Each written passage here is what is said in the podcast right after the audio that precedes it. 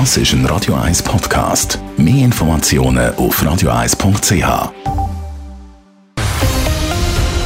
Radio 1 Thema. Jetzt will man die letzten Unentschlossenen abfangen für eine Corona-Impfung. Der Kanton Zürich hat seine Impfwoche unter anderem mit einem Impfdorf im Hauptbahnhof heute lanciert. Gerade drei Regierungsrätinnen haben im Impfdorf darauf aufmerksam gemacht, wie wichtig dass es eben ist, dass die Impfquote höher wird und dass man jetzt nochmal im wahrsten Sinn vom Wort Ärmel muss hinterletzen. Der Adrian Sutter ist dabei.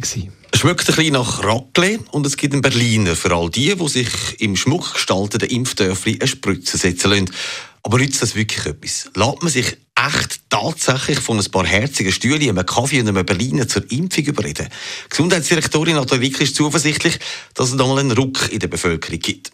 Wir müssen ja als Schweiz, als Gesellschaft aus dieser Pandemie heraus, auch wenn Zürich eine der höchsten Impfquoten hat, die lange nicht, dass wir die Massnahmen aufheben können. Im Kanton Zürich müssen sich noch viel mehr Menschen impfen lassen. Wir, stehen jetzt, oder wir sind mitten in der kalten Jahreszeit und wir haben ungefähr 300'000 ungeimpfte Personen. Und das ist natürlich für den Winter, wo sich jetzt alles dann in die Innenräume verlagert, äh, kein gutes Zeichen. Der Nathalie Rickli macht die steigenden Fallzahlen im Moment Sorgen. Das werden wir früher oder später wieder in den Spitälern merken.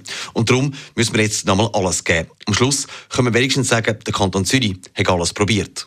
Wir sagen nur, jede Impfung zählt. Wir können keine konkrete Zahl nennen oder Erwartungen formulieren, wie viele das sich sollen impfen lassen. Klar ist einfach, nur mit der hohen Impfquote können wir alle gemeinsam aus dieser Pandemie raus und das geht letztlich. Das Wort gemeinsam und das Wort Solidarität fallen viel heute Morgen. Aber es geht eben genau um das, sagt die Regierungspräsidentin Jacqueline Fehr. Damit alle wieder alles machen können, brauchen es eben auch alle.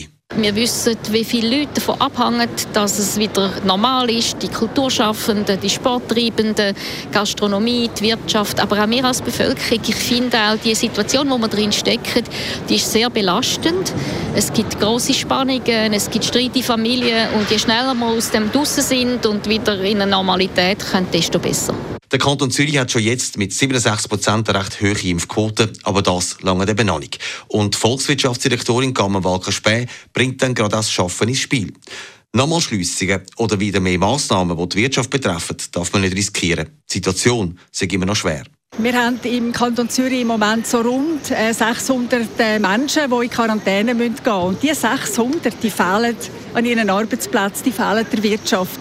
Und darum ist es natürlich aus wirtschaftlicher Sicht dringend nötig, dass wir eine hohe Impfquote haben, dass wir weniger Fälle haben und dass wir auch könnten hoffentlich irgendwann ohne Auflagen arbeiten Wie viel die Impfoffensive schlussendlich bringt, wird man Anfang der nächsten Woche sehen. Dann wird Bilanz gezogen, ob man wirklich noch viel hat können zum Impfen motivieren oder nicht. Adrian Sutter, Radio 1. Radio 1 Thema. Jederzeit zum Nachlesen als Podcast auf radio1.ch.